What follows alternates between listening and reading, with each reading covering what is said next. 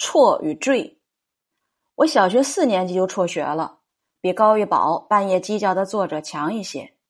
辍学后，天南地北的游走，学业不精不专。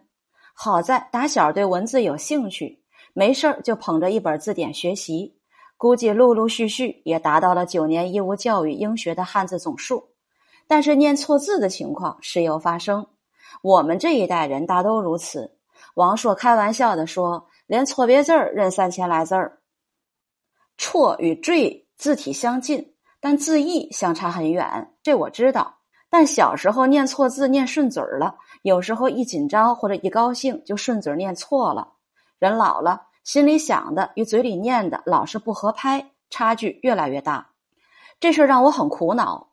我在四十五岁前说话很少口不对心，心里想的什么，嘴里就说什么，心里清晰得很。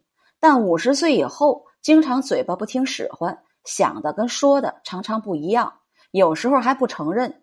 当铁证如山时，比如今日之百家讲坛中念错这个“错”字，就懊恼的不行。念错字儿只是一方面，我还老摘错词儿。心里想的词儿到了嘴巴上，有时却换了另一个词儿。词汇在表达思想上起了决定的作用，这作用深浅，多数在词汇的优良选择。使用另一个词汇，有时虽然正确，但是力度相差很多，这也是我苦恼的事儿。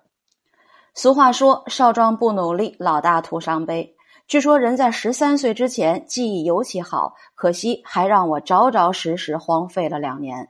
小时候念错字，还有大人纠正，还有人自我解嘲说没念错过字就不是中国人，这听起来匪夷所思。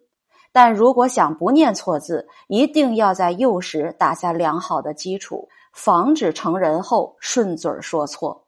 感谢指出我读错音的每一位朋友。